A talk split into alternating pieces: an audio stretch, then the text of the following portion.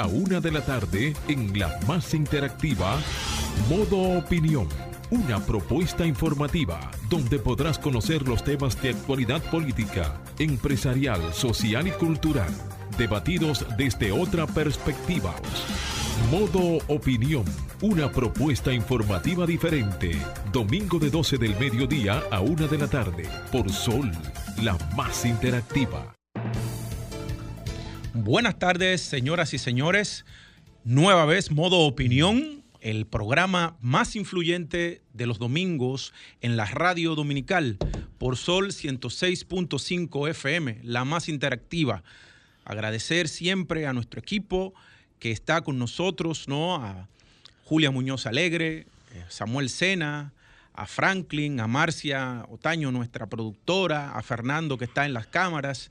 Eh, para nosotros siempre es un placer poder llegar con información valiosa, información cargada de educación, de interacción con ustedes, que son los que son quienes dan alimento a este programa cada domingo. Cada vez sumamos más audiencia a nivel nacional y en los barrios y a nivel internacional. Solo hay que ver los mensajes que dejan en el chat box y en el canal de YouTube de Sol 106.5 FM.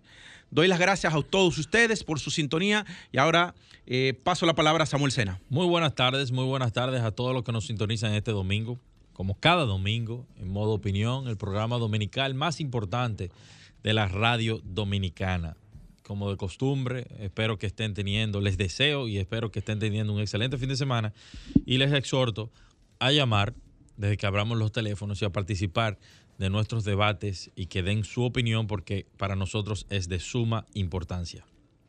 Hoy tenemos un programa sumamente interesante, hoy una entrevista central que, bueno, que en esta semana pues soltaron una bomba, una, bomba atómica, ¿no? Eh, con relación a un mal gasto de los fondos públicos en la República Dominicana por el, alrededor de 19 millones de dólares.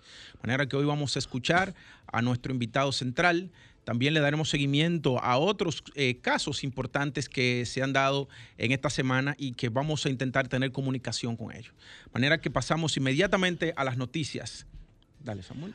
Apresan al ex administrador de la lotería por fraude en la operación que es llamada 13, número 13. La Dirección General de Persecución del Ministerio Público y de la Procuraduría Especializada de Persecución de la Corrupción Administrativa, el PEPCA, ejecutaron el día de ayer sábado la operación número 13 contra los responsables de un sorteo fraudulento en la Lotería Nacional y en la cual detuvieron a su suspendido el director Luis Maichichel Dicent. Los operativos fueron llevados a cabo también, eh, en, los, operativos que fueron llevados a cabo, se apresó a los ciudadanos William Lisandro Rosario Ortiz, Valentina Rosario Cruz, Jonathan Brea, Carlos Berigüete, Miguel Mejía, Felipe Santiago Toribio, Rafael Mesa, Eladio Batista Valerio y Edison Manuel Perdomo Peralta. Es bueno resaltar que dentro de los que eh, fueron conducidos y detenidos están la presentadora y el famoso ciego que fue el que primero que el que comenzó a dar todos los detalles. Ah, nos gustaría ahorita abrir el teléfono cuando lo abramos, ¿no? A ver si la gente está de acuerdo en que el, el, ciego esté preso, si, si, no es una víctima de, este caso.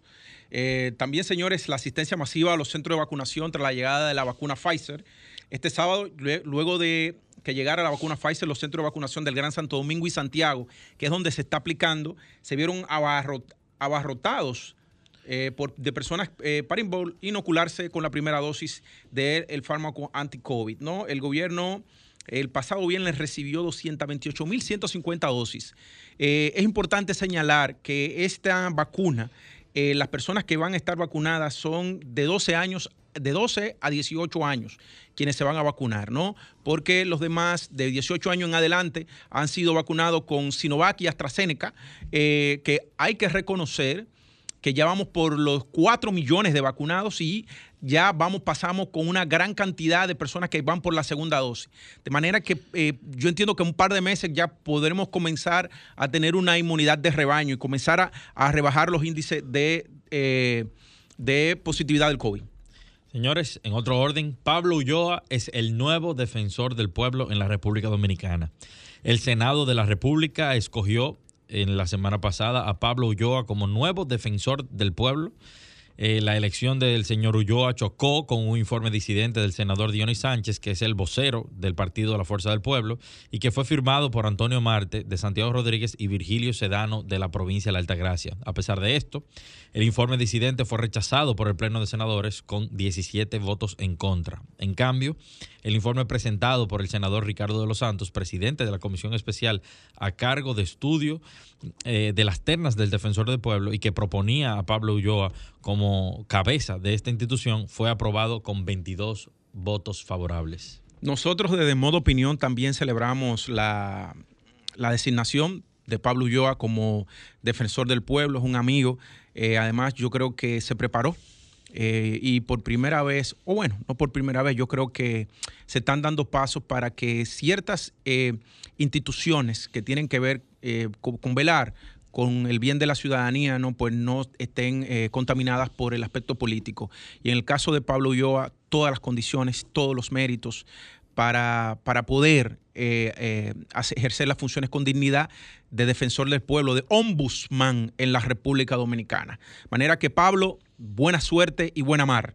En otro orden, señores, eh, el, ex procurador de la General de la República, Jan Alain, envía una carta al presidente Luis Abinader, donde dice eh, que teme por su vida.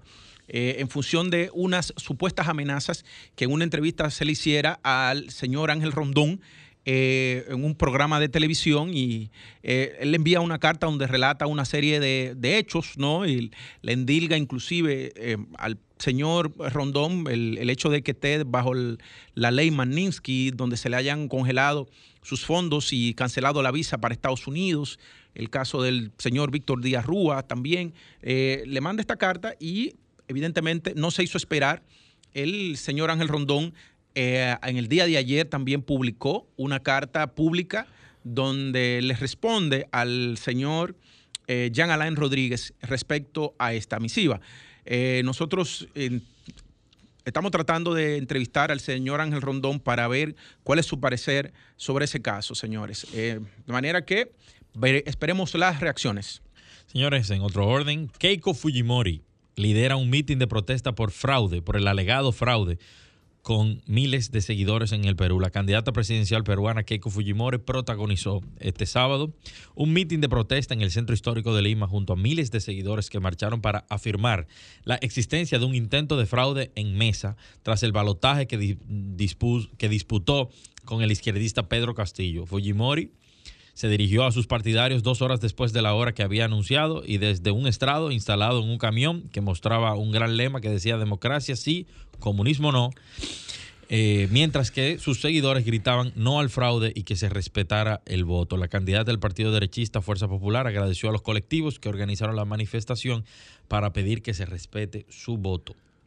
Señores, y antes de pasar a una pausa, yo quiero hacer un comentario breve de algo que anda circulando en las redes sociales y es un caso que tiene que ver con el ministro de Deporte y el medallista de oro y gloria nacional, Luguelín Santos, y también con otro atleta. Eh, ganador de múltiples medallas de oro en Juegos Nacionales Centroamericanos e Iberoamericanos, en parece un Grand Prix que se estaba efectuando ayer eh, eh, de, de, carrera, ¿no? Y entonces el, el corredor Luguelín Santos decía que todavía no, ha sido, no había podido ser recibido por el ministro de Deportes actual, eh, un hombre que se le imputa que al ser un ex deportista, un federado, pues iba a tener una, las puertas abiertas para los deportistas en la República Dominicana. En el caso de el otro deportista, medallista, que le, que le increpaba, que hacía seis meses que no cobraba, eh, siendo un entrenador, eh, aquí todos sabemos en las condiciones en que viven los deportistas en la República Dominicana. Si no fuera porque Creso, Creso, donde está el empresariado privado y sobre todo Felipe Vicini y Manuel Luna, que está presidiendo Creso, eh, no tuvieran las ayudas que se le dan a estos deportistas en la República Dominicana, no se gestionaran los acuerdos con universidades, con escuelas, con colegios, para que entren becados a estudiar. El caso de la República Dominicana en materia de deportistas de alto nivel sería patético.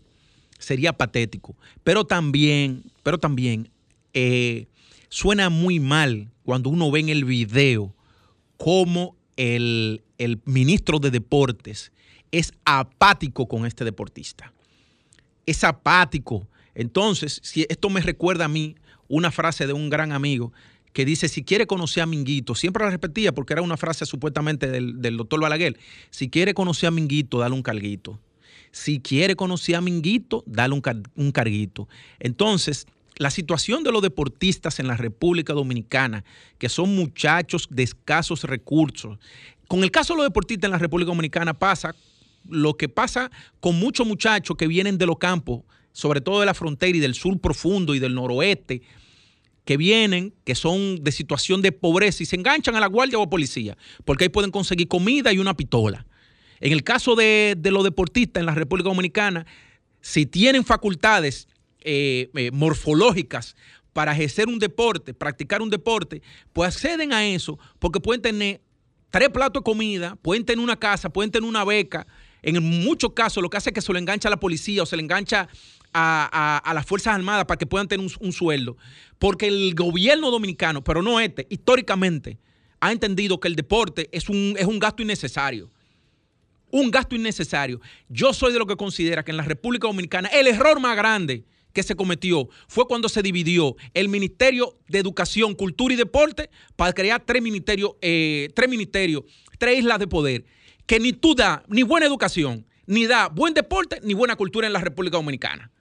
Porque es imposible tú establecer tres políticas públicas que son necesarias, necesarias para el, buen crecimiento saludable de un, de un, joven en la República Dominicana. Manera que eh, yo me imagino que el ministro de Deporte es otro que se va también, otro que el presidente Luis Abinader se llevará en los próximos días. Vamos a una pausa.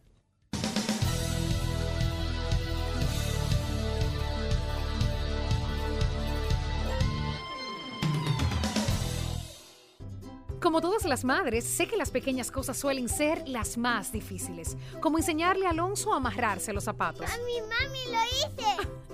Cada día él aprende algo nuevo. Yo aprendí que para mantener su inmunidad y darle la mejor nutrición, cuento con Milex Kinder Gold. Soy Pamela Suet, soy una mamá leona y siempre cuento con Milex Kinder Gold, la leche recomendada por pediatras que saben de nutrición. El desarrollo de la industria nacional y las zonas francas, los miles de nuevos empleos de calidad, el apoyo a los emprendedores y el fortalecimiento de los negocios han devuelto la esperanza a los dominicanos. La sonrisa de nuestra gente es parte del bienestar y la calidad de vida que provee el sector industrial nacional, uno de los principales catalizadores de la recuperación económica. Juntos avanzamos hacia la industrialización. Ministerio de Industria, Comercio y MIPIMES. Estamos cambiando. Vida Imagen el centro de sonografías más moderno de la zona oriental. Estamos en la San Vicente de Paul 152, al lado de la maternidad de los Mina. Realizamos todo tipo de sonografías, obstétricas, pélvicas, sonomamografías, Doppler y perfil biofísico. Llámanos al 809-597-1218. Vida Imagen, brindando el mejor servicio con profesionales capacitados. Todas sabemos que ser madre no es fácil. Como ese primer día de clases que no te quieren soltar. Mira mi dibujo, mami. Cada día él aprende algo nuevo. Yo aprendí que para mantener su inmunidad y darle la mejor nutrición, cuento con Milex Kinder Gold. Soy Pamela Suet, soy una mamá leona y siempre cuento con Milex Kinder Gold, la leche recomendada por pediatras que saben de nutrición.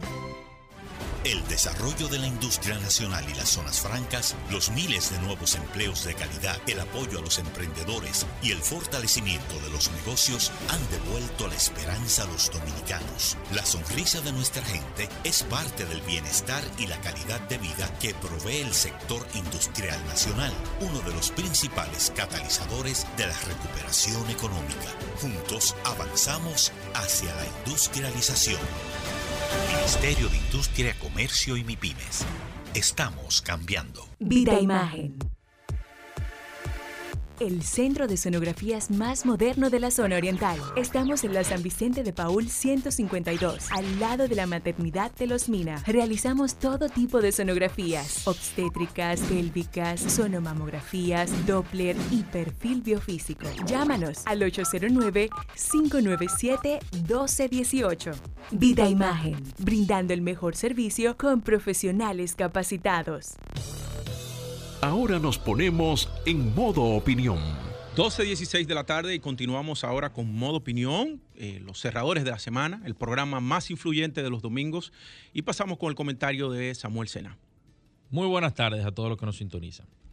Señores, hace aproximadamente semana, semana y algo, un muy buen amigo me contactó eh, pidiéndome que intentara, que utilizara quizá mis relaciones o si conocía de alguien para poder trasladar a su madre, que, ha, que fue operada de un cateterismo y que se encontraba o se encuentra, ¿no? porque no sé actualmente en la situación en la que está, en el Hospital Central de las Fuerzas Armadas y necesitaban o tenían la necesidad imperiosa de llevarla, de trasladarla a un centro médico eh, especializado, a un, a un mejor eh, alojamiento para la situación que ella estaba pasando, porque este amigo me decía que si se quedaba en el Hospital Central de las Fuerzas Armadas, se iba a morir. Me dijo, se me va a morir la vieja.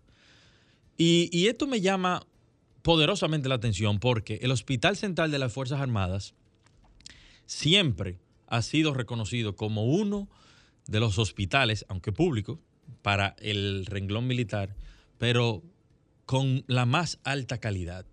Y me ha hecho pensar, me ha hecho reflexionar qué está sucediendo con los hospitales en la República Dominicana. Se supone que estamos viendo un periodo de pandemia donde la mayoría de los recursos están siendo destinados a todo lo que tiene que ver con el COVID, pero también a nuestros centros y a nuestros hospitales. Pero, pero sumado a eso, durante la semana también me puse, me puse a analizar y, y veía las principales noticias del día. Productores de leche de Puerto Plata, derraman miles, miles de galones porque las importaciones los están matando. Los productores de ají de San Juan vierten una cantidad increíble de ají, de sacos de ají, porque no tienen cómo colocarlo. Ayer vemos las declaraciones del ministro de, de Deportes frente a una gloria nacional decirle que tiene que esperarse porque hay temas burocráticos. Tiene que esperarse cuando hay temas burocráticos, pero esa persona que lo ha dado todo por el país, ese, ese atleta de alto rendimiento, medallista de oro, que ha, que ha, sido eh, gloria para la República Dominicana, tiene que esperar seis meses para cobrar, pero usted, ministro, yo me imagino que ya ha cobrado sus 10 salarios correspondientes a los 10 meses que tiene el cargo. Todos estamos encerrados en nuestras casas, en medio de una pandemia que se, han solicitado una cantidad de préstamos irracionales, el último del cual tenemos conocimiento, 290 millones de dólares. Y préstamos vienen, préstamos van. El director general de, aduanas dice que han roto récords de recaudaciones. El director general de, de impuestos internos dice que las recaudaciones van viento en popa mejor que en las administraciones pasadas. O sea, que se supone que tienen más recursos, pero no sabemos qué están haciendo con estos recursos. No sabemos cuál es la política pública para generar eh, más negocios, para dinamizar la economía. Pero todo esto también, señores, sumamos que la Policía Nacional, viéndolo todos los días, porque eso no es, no es, no es un secreto, lo estamos viendo porque toda la sociedad está empoderada ya con estos aparatos, violándole los derechos a la ciudadanía, haciendo y pasándole por encima a todo el mundo. El, jefe, el director general de la policía no dice ni esta boca es mía.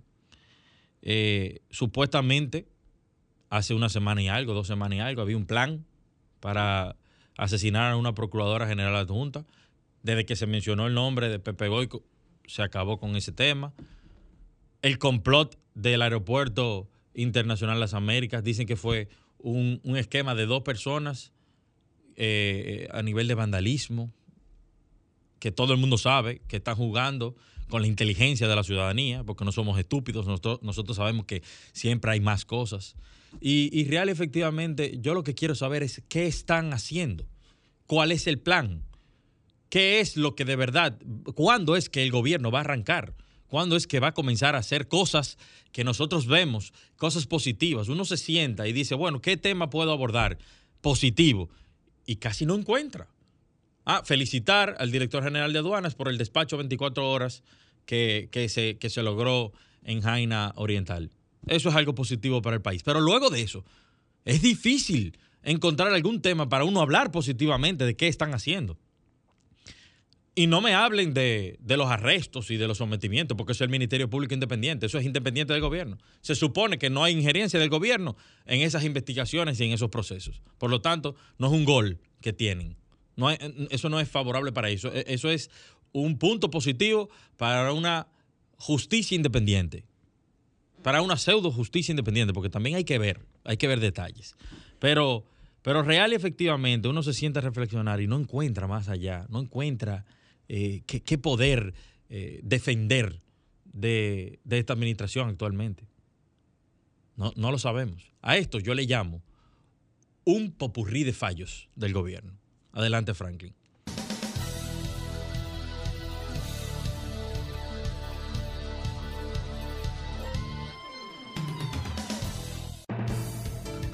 Bien, continuamos con modo opinión, 12.22 de la tarde y pasamos ahora con mi comentario en el día de. Miren, señores, em, lo que está sucediendo en Nicaragua es, una, es un síntoma eh, preocupante eh, en América Latina.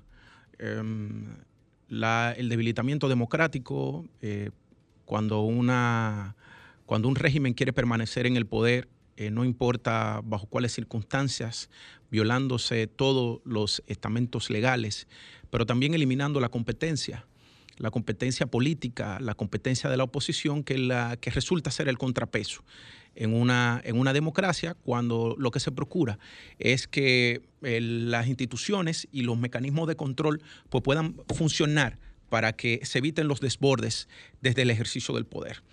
En el caso de Daniel Ortega y que un hombre disminuido, Daniel Ortega ya es un hombre disminuido en muchas de sus facultades, y se le endilga hacia a su esposa, ¿no? que es la mano eh, que está detrás del poder, doña Sila Calderón, ¿no? una mujer que tiene, eh, una mujer eh, esotérica, además seguidora de Saibaba y demás, una mujer que es la que inclusive los ministros tienen que tener cuenta de no caer en desgracia, porque inmediatamente son destituidos.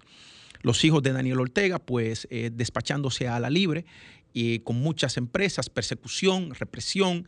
Entonces, lo, que ha sucedido con el apresamiento de candidatos a la presidencia en, Nicaragua, lo que busca es callar, callar a la oposición.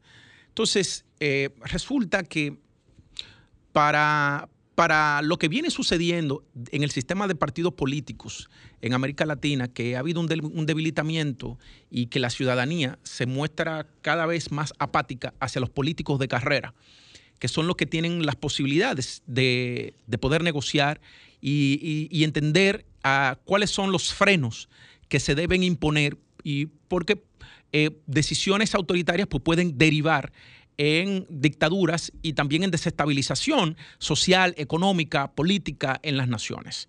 Entonces, eh, es sintomático porque ya tenemos en Sudamérica el caso de Venezuela. Eh, fíjense los niveles de, pobreza, los niveles de inflación, los niveles de desigualdad, de indigencia en que ha caído el pueblo, venezolano con, tanta riqueza eh, en, sus pies y que no pueden ser explotadas. Una oposición disminuida, eh, desvertebrada, el, el gobierno de Nicolás Maduro todavía, aun cuando se pensaba que en la administración de Donald Trump, siendo una administración republicana, eh, le iban a meter los tanques y los portaaviones. No pasó así. Que se iba a gestionar la, una, un golpe de Estado eh, eh, de mano blanca, ¿no? Desde el, el, interior del país tampoco, tampoco sucedió. Pero entonces ahora nos encontramos con el caso del Perú, que ha ganado un, un advenedizo un hombre que no es porque, que no es porque sea de izquierda, porque la izquierda propiamente dicha, cuando tú analizas y, ves lo que es el progresismo, tú te das cuenta de que aquellas naciones que tienen un gran sentido y de la inversión social en la gente, sobre todo en aquellos que menos tienen, pues eh, unos resultados positivos. Y también en la defensa de los derechos humanos. Pero en el caso del Perú, que la, ya debe tener alrededor de tres o cuatro, un presidente que se asesinó, se mató él mismo, otros expresidentes que están presos, Entonces ahora tú tienes el caso de un presidente que, que llega, que se puede decir que es comunista, pero el hecho de decir que es comunista, que tiene una ideología, yo recuerdo muy bien cuando yo era profesor universitario y asesoraba a los muchachos en tesis, que le preguntaba, ¿cuál es el tema que tú vas a tener en tu monográfico en tu tesis? Y si ese estudiante no me sabía articular la idea, no le iba a saber escribir. No iba a poder realizar una tesis porque no tenía sus ideas claras. Entonces, en el caso de este nuevo eh, posible presidente eh, ah, peruano, el señor Castillo, eh, estamos ante la posibilidad de encontrarnos con un inepto, un inepto que llegue a la presidencia de Perú o que llegará a la presidencia del Perú con eh, noticias de fraude, de vulneración de la voluntad popular y que eso va a agudizar la situación posiblemente siendo Perú una de las economías más importantes de, de Sudamérica, va a agudizar el sistema y el panorama político en América Latina. Eh, sobre todo porque eh, Perú viene viviendo unos momentos de inestabilidad muy grandes. Entonces, ya tenemos el caso de Venezuela en Sudamérica, tenemos el caso de eh, Nicaragua, de la vulnera, donde se intenta permanecer en el poder vulnerando la, la voluntad popular. Y ahora tenemos el caso del Perú, que aquí no se sabe lo que va a pasar. Señores, América Latina, producto de la crisis del COVID, eh, será la región más rezagada en el crecimiento económico eh, y la reactivación económica post-COVID. Eh, si a eso le adicionamos desestabilización política, lo que nosotros vamos a ver en nuestros pueblos hermanos y en, y en la gente latinoamericana es que se van a disparar los niveles de pobreza, de indigencia, pero también la persecución política, la, vulneración de los derechos y también la debilidad institucional. De manera que hay que ponerle ojo a, esto porque como bien se ha analizado en muchos casos, en la República Dominicana han habido intentos de, personas que no tienen la capacidad, ya sea para uno que aspiraron a la presidencia de la República, otro que intentaron ser alcaldes, otros que intentaron ser eh, mm, diputados, y así sucesivamente. Y así pueden seguir apareciendo, eh, bueno, y un nieto de un dictador, o sea, pueden ir apareciendo, pueden ir apareciendo, pueden ir apareciendo. Uno que encandile con, con, una idea falsa y se salte con la gloria. Entonces, ojo, señores, porque eh, es sintomático lo que está pasando en América Latina y debemos prestarle atención. Vamos a una pausa y volvemos entonces con la entrevista central.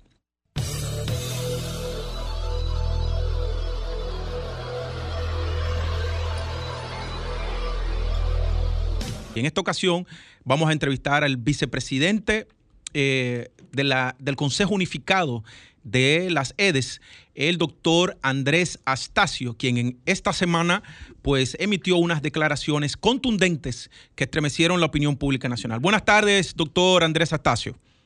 Muy buenas tardes, Jonathan. Buenas tardes a todos los compañeros. ¿Cómo están ustedes? Buenas tardes. Bien, gracias. Andrés, te llamamos porque a mitad de semana, eh, en una rueda de prensa, eh, en tus funciones como vicepresidente del Consejo Unificado de las Sedes, eh, en una evaluación que se hizo, una auditoría forense con una empresa externa, pues tú declarabas que había habido una malversación de fondos por el orden de los 19 millones de dólares y el equivalente a 30 mil millones de pesos. Si pudieras abundar sobre ese tema y cuál es la situación de la CDEE e y de las EDES. Bueno, mira, eh, Jonathan, con relación, el anuncio que hicimos fue eh, la presentación de los ahorros que tuvimos por una estrategia de negociación que iniciamos hace unos meses, que fue la de comprar los medidores, que son los medidores inteligentes, que son un producto de alto uso por las empresas distribuidoras, ir y comprarlos directamente a los fabricantes, no a los no al intermediario único que tradicionalmente se había tenido. Eh, esta operación per se, cuando la vemos, nos damos cuenta que ha representado un ahorro con relación a los precios de 2019 de 19 millones de dólares, es decir, de 1.100 millones de pesos, solamente en esta operación. Y si hubiésemos, para que tengamos una idea, si nosotros hubiésemos adquirido a los mismos precios de hoy en el 2019, estos hubiese, esto hubiese significado un ahorro global para el Estado de más de 5 mil millones de pesos. Ahora, ahora bien, hay otra cosa que sí, es que ya estamos terminando las auditorías legales que habíamos solicitado y hemos identificado irregularidades que superan los 30 mil millones de pesos. Andrés, ¿cuál es la situación actual de la de, este, por ejemplo? Porque sé que eh, hubo un, renunciante que es el, antiguo administrador y creo que tienes ahora tus funciones eh, temporales con relación a eso. Pero ¿cuál es la situación actual de, este?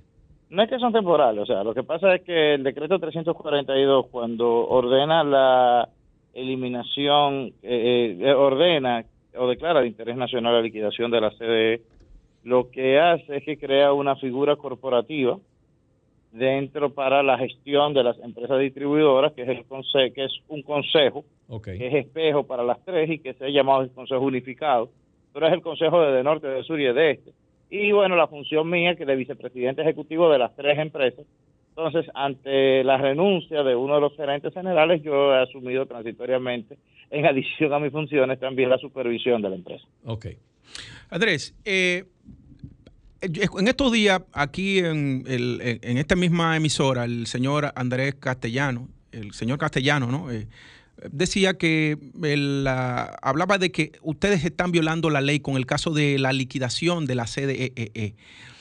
Eh, ha insistido eh, muchas veces sobre, sobre este caso. ¿Cuál es, qué es lo que estaban planteando ustedes? Porque él dice que una ley no puede ser derogada con un decreto, que en el dado caso tiene que ir, esa liquidación que se pretende, tiene que ir al Congreso Nacional para poder liquidar la CDEE. E e. ¿Cuál es la situación? Porque lo que está diciendo es que usted está incurriendo en una ilegalidad. Bueno, lo que pasa es, Jonathan, que nosotros no hemos cambiado ninguna ley ni movilado ninguna ley. Simplemente, mediante decreto, el presidente declaró un interés nacional. Eso no viola la ley. Ahora, eh, ¿qué se ha hecho? Sí, la CDE Fíjate, la, la CDE era una estructura hipertrofiada, que hipertrófica, con un costo excesivo para el Estado Dominicano. Nosotros lo que hemos ido es paulatinamente racionalizando, porque para que tengamos un, un ejemplo, para poner un ejemplo, lo que hacemos desde la vicepresidencia ejecutiva de las EDES y del Consejo Unificado es prácticamente el 70% del trabajo que hacía la CDE. Nosotros lo hacemos con 70 con 30 personas y un presupuesto de, ciento, de 140 millones de pesos. La CDE quería 870 personas y un presupuesto de casi seis, de, prácticamente indeterminado, de más de 10 mil millones de pesos. Entonces, si racionalizar la gestión pública es contrario a la ley, bueno, podríamos ser culpables, pero no conozco ninguna ley que prohíba al gobierno a racionalizar la, la administración pública. Por el otro lado, lo que la siguiente que se ha hecho es la Ley General de Electricidad decía que la sede era intermediaria en unos contratos IPP, contratos IPP que todos terminaron. Entonces, estaba de forma ilegal. Sí, sí, precisamente eso, el tema de los contratos y que se dice, eh, se ha escuchado en la opinión pública, que ustedes pasaron entonces la compra de la energía a las EDES directamente, que quien pagaba antes era la CDEE. No, no, no, no, no, era peor, o sea, eh, no, no es así, o sea, la compra de energía siempre la hacen las EDES, porque la gente comprador son las EDES. Lo que pasaba es que antes las EDES le pagaban a la CDE para que este le pagaba al generador. O sea, que había, lo que hacía la CDE era intermediar, porque el único comprador de electricidad de República Dominicana son los distribuidores de electricidad, según la ley. Claro, entonces lo que estaba viendo ahí era un solapamiento y una usurpación de funciones, si se puede decir, de parte de la CDE. Efectivamente. Ahora, Andrés, ¿es real o no el cierre a través del decreto de la CDE o ustedes van a esperar eh, modificar la ley y lo van a llevar al Congreso? Se, va, lo que se está haciendo es racionalizando una operación en el sector eléctrico. Ahora, sí se va a someter una ley en, el cual se, en la cual se le va a proponer al Congreso la disolución de esa entidad ah, perfecto. que no tiene sentido en el ordenamiento del sector eléctrico moderno. Exacto, o sea, mientras tanto se mantiene, ustedes están racionalizando, están cortando, están eh, disminuyendo los gastos, pero se mantiene. No te lo pongo así, hemos disminuido de forma sustancial los gastos. Prácticamente ya la CDE no hay empleados, no hay porque los, no, se hace lo que dice la ley, que las empresas distribuidoras compran su energía, pagan su energía. O sea, porque no es que la CDE les regalaba el dinero a las distribuidoras, es que las distribuidoras le pagaban con sobrecosto a la CDE en algunos casos. Y esta a su vez era que le pagaba a los, que, que, le pagaba a los generadores. Y o sea, todo- un intermediario. Y los empleados y, y todos los empleados que había en la CDE, ¿se han ido distribuyendo en las redes o se han ido cancelando todos? Mira, salvo los que eh, respondían a procesos sí necesarios, eh, que pasaron a la GEDE, pero la mayor parte han sido, ha sido destituidos y otra parte ha pasado al Ministerio de Energía. Eh, una, una pregunta final. Entonces, con la, desapa- eh, la, dis- la desaparición futura de la CDE, entonces el sistema eléctrico quedaría ya con generación, transmisión y distribución. Claro, y entonces hay un órgano regulador llamado Superintendencia de Electricidad y un órgano gestor de política llamado Ministerio de Energía. Bueno, claro, entonces, pero eso es lo que manda la ley.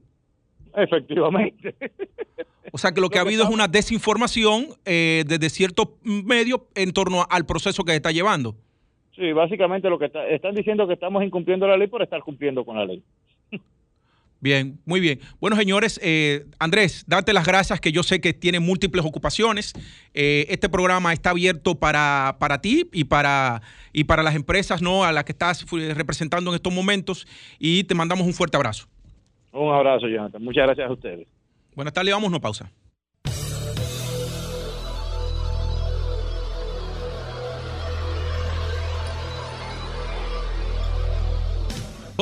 cuatro de la tarde y ahora vamos, señores, con la gente.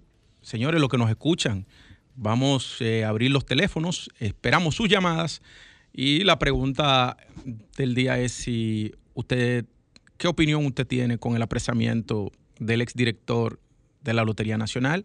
Pero yo le quiero poner una pimientica ma, a esto. Si usted entiende que haber metido preso también al cieguito que, que participó, si él no fue una víctima, si él está bien preso también. Entonces, vamos, abrimos los teléfonos.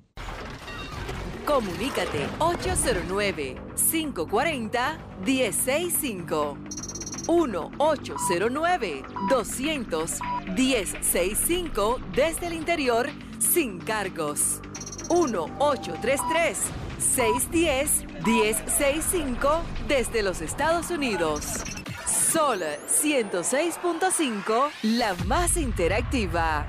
Buenas tardes, ¿de dónde nos llaman y su nombre? ¿Cómo están ustedes? ¿Me escuchan? Sí, sí, le escuchamos. Gracias. Le habla Cristino Alejandro Canelo desde Santiago. Adelante. Lo primero es, bueno, yo soy no vidente. Ojalá que, o que qué bueno que se apresara el administrador, el señor Vicente, pero ahí se fue el no vidente. Ojalá que la soga no rompa por, por lo más delgado, sino que tengan que investigar bien al administrador de la lotería. Y déjenme brevemente hacerle un llamado al gobierno por esta vía. Deben mejorar eh, la atención a emergencia 911. Ese general que está ahí debería renunciar porque de que él llegó, eso se volvió tremendo tollo. Buenos días, buenas tardes. Buenas, tardes, señores. Continuamos, señores. Eh, bueno. Es bueno que eh, él sepa que ese general estaba de- desde final del gobierno, ¿eh? del pasado. eh, tenemos otra llamada. ¿De dónde nos llama y su nombre? de Laguna Piedra, Ramón Santana, San Pedro de Macorís. Eh, La gente de Ramón Santana, señores. Un saludo por allá. Muchas gracias, muchas gracias. Eh, es para decirle que ese eso está bien, está bien arrestado. También eh, eh, el no vidente, él, bueno, a él deberían de, ponerlo por lo menos en una prisión domiciliaria mientras el caso se fuera resolviendo, pero acuérdense que él es un protagonista también de la, de la, de la, de la acción. Donde él podría haberse desligado de eso fue cuando él lo llevaron a la residencia donde lo llevaron a decirle lo que tenía que hacer y él aceptarlo y inmediatamente saliera, saliera de ahí, eh, llamar a alguien, sea de importancia, abogado o alguien, para que esa persona eh, le- lo, lo representara y denunciara el fraude que a él lo querían involucrar en él. Entonces, por esa razón, y en otra opinión quiero decirle también, ya por otro lado, voy a pedirle, fíjese, eh, yo soy sucesor de un señor que murió hace 25 años, de 25 años, nieto de ese, de señor. También se da el caso de que mi padre también murió hace casi 18 años. Entonces, nosotros le firmamos unos documentos a una abogada, hermana nuestra, para que para que ella eh, resolviera el problema de, la, de, de- de los terrenos. Esos terrenos están en San Rafael del Yuma. Eh, eh, soy sucesor de Salvador de Rosario. ¿Y qué está pasando Pero- con ella? Hasta, hasta ahora, hasta ahora, esa señora, la, la- mi hermana, la abogada, esa señora, no ha hecho absolutamente nada, oiga bien, nada, nada, absolutamente nada. Nosotros, yo soy hijo de Nicolás de Rosario, oiga bien, entonces ella no ha hecho nada y ni tampoco, oiga bien, se le entregaron 200 tareas para repartir entre siete, entre, entre 13, entre 13, que somos siete, siete que no somos de matrimonio y seis de matrimonio. Bueno, pero búsquense otro abogado, entonces. hasta Quítenle el poder, quítenle el poder. Y sométenla si ella usted Sí, entiende un- que está, ha estafado o le ha ¿Usted hecho fraude. puede hacer a través de, de, de, de, de, de, de- de- de este muchacho de, de- de la oficina de Pablo Ulloa? Ah, bueno, ya, ya Pues, pues, Pablo yo el nuevo defensor del pueblo. Póngalo en funcionamiento, póngalo Mira, en funcionamiento. Pero primero tiene que ver si eso es de interés público. Eh, si Eh, no, va a tener que buscar Pero otro es, es un derecho que no lo están, no, no lo están quitando. No, pero es Pero ella. se lo está quitando su hermana, no se lo está quitando el Estado. No es el Estado. ¿Eh? No es el Estado quien le está quitando el derecho. Se lo está quitando su hermana, que es la abogada que ustedes apoderaron. Así que o desapoderan, o se querellan, o cambian de abogado. Adelante. Vamos, tenemos otra llamada, señores. Eh, Es importante lo que mencionaba ese señor que llamó con relación a la participación del no vidente. Eh, últimamente, después de las declaraciones de, de Girón, alias Tecachi, eh, un chivato, las personas entienden que porque usted chivate, usted está exento, usted puede quedar impune. Girón es un delincuente o será condenado cuando se encuentre, si se encuentra culpable de todo lo que él alegó y de, que él mismo dijo que él hizo y que participó, él debe ser condenado. Que él haya llegado a un acuerdo, a una delación premiada con el Ministerio Público a los fines de negociar y reducir su pena, eso es una realidad porque eso se lo permite el proceso judicial. Ahora, Girón es un delincuente. Girón, Girón peor que los otros porque los otros no han confesado nada. Girón ha dicho que él durante 11 años participó de actividades ilícitas, de defraudación al Estado. En este caso, con el señor no vidente, pasa que él llegó a tener los 800 mil pesos y dice que lo devolvió. Pero habrá que ver por qué lo devolvió, si fue que ya se dio cuenta que tenía el agua al cuello. Pero si eso no se hubiese descubierto, si a él no, si, esa grabación no hubiese sido viral, el no vidente hubiese estado disfrutando de sus 800 mil pesos, él y su familia.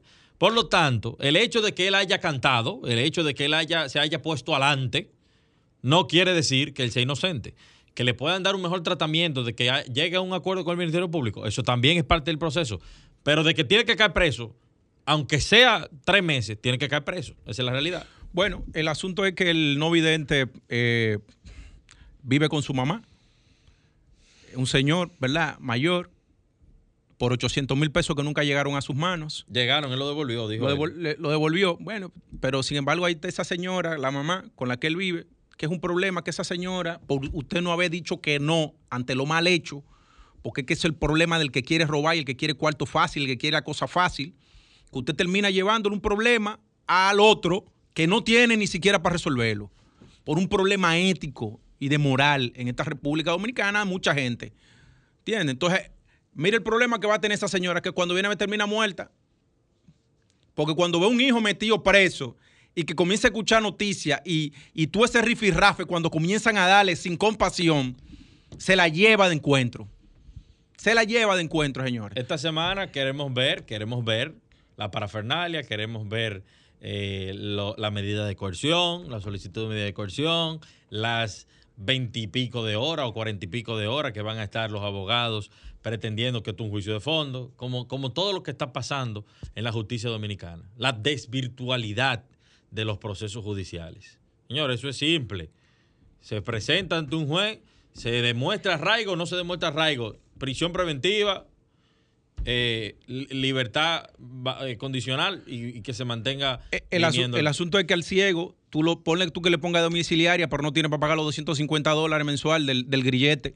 No, el Ministerio Público tiene que asumir ese gasto. ¿Por qué? En su delación premiada. Porque él fue el primero que comenzó a hablar del caso. O fue el administrador de la CDE. O fue Valentina, la presentadora. No, la presentadora se sumó después. Entonces es un, es un tema, es un tema eh, complicado. Señores, antes de irnos, dos informaciones. El G7, que estaba reunido bebiendo vino y comiendo bueno, ¿verdad? Las siete economías, dicen ahora que para- después que vacunaron a todo el mundo y se olvidaron de los países pobres y en desarrollo del mundo, y que tuvo que venir China a, vender vacunas, porque ellos dijeron que no, que nadie más iba a vacunar y que, na- y que las empresas farmacéuticas no podían venderle a nadie, a nadie fuera de su frontera. ¿eh? Ahora dicen que para el 2022, oigan esto, ¿Usted se imagina que nosotros nos hubiéramos quedado esperando el 2022 y que, que ellos vengan y donen mil millones de vacunas que son las que van a donar ahora los, los G7? Ah, pero qué chulo, pues que se queden con ella. Que se queden con ella. Que se queden con ella. Gracias a Dios en este país ya vamos por 4 millones de personas que se vacunaron con la primera y ya arrancamos con un número importante de personas que van por la segunda. Señores, de aquí a, octubre este país va a estar vacunado full, full. Entonces, en otro caso también, señores, y este es muy importante, es que las remesas en la República Dominicana crecieron un 65%, señores. Qué buena noticia. Hoy salió el Banco Central, lo publicó y las remesas siguen creciendo en la República Dominicana. Ahora lo que nos falta son, es el turismo y nos faltan las exportaciones, señores, y que venga más inversión extranjera. Manera que en buena hora, señores, y eh, hoy nos toca despedir en modo opinión. Hasta el próximo domingo, señores, eh, una próxima entrega. Nosotros somos en modo opinión el programa cerrador de la semana y el más influyente de los domingos. Señores, hasta una próxima entrega.